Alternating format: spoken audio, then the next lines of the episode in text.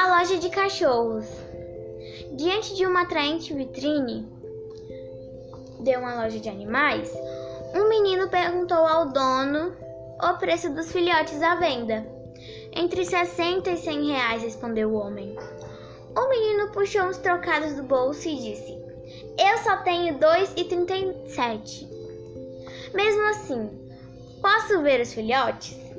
O dono da loja sorriu e respondeu e chamou Maria, que veio correndo seguida de cinco puras bolinhas de pelo.